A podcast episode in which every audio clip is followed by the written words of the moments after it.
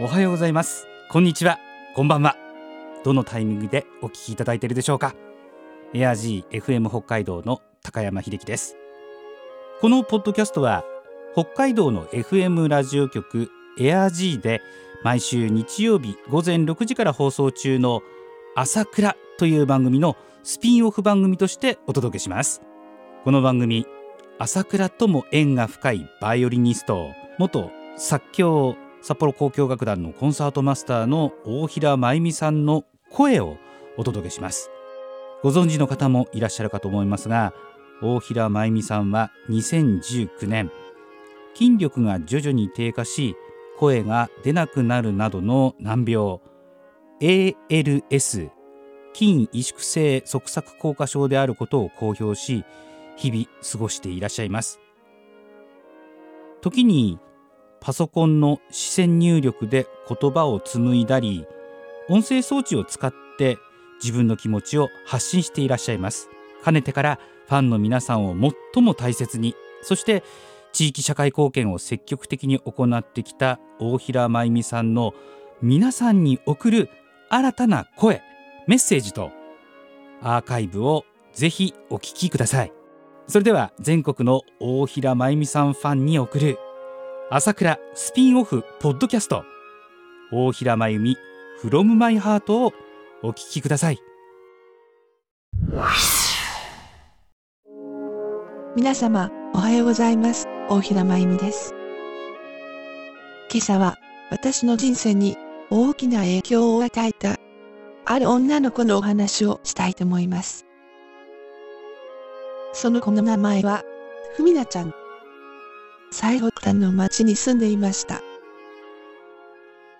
初めて会った時は7歳ぐらいだったでしょうか赤い車椅子に座っていました満面の笑みでとても可愛い女の子でした。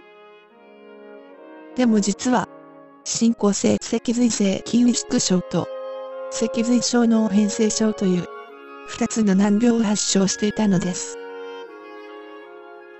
初めて聴くという、バイオリン。ディズニーの曲を何曲か弾くと、ありがとうと言ってくれたのが、印象的でした。それから間もなく、容体が悪くなって気管切開することになります。声を失ってしまうことに、ご両親は悩まれたそうですが、命を守るために、手術の決心をされました。たくさんの機械につながれた小さな体。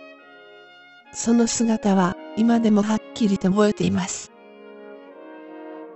明るくて優しいご両親とお兄ちゃんの深い愛に包まれて、ふみなちゃんは19歳で旅立つまで、本当に頑張りました。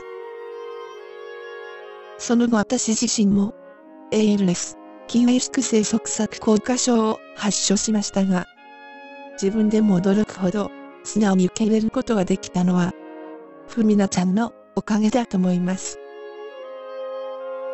私は以前、自分も大好きだった星に願いを、ふみなちゃんのために、曲弾きました。木の人形だったピノキオが、人間の男の子になるという、奇跡のお話です。ふみなちゃんにも奇跡が起きてほしいという願いを込めながら、今、多くの方から、奇跡をお祈りしていますという、ありがたいメッセージをいただきます。そうなってまた元気になれたら、どんなに素晴らしいでしょう。でも最近思うのです。今までの私の人生、奇跡だらけだったと。62歳まで大好きなバイオリン、信ずる音楽に携わってこれたこと。まさに奇跡です。たくさんの素晴らしい出会いに感謝しています。これからも何が起きるかわかりません。ワクワクして暮らしていきたいと思います。ふみなちゃん、ありがとう。見ててね。いつも心に音楽を。大平真由美でした。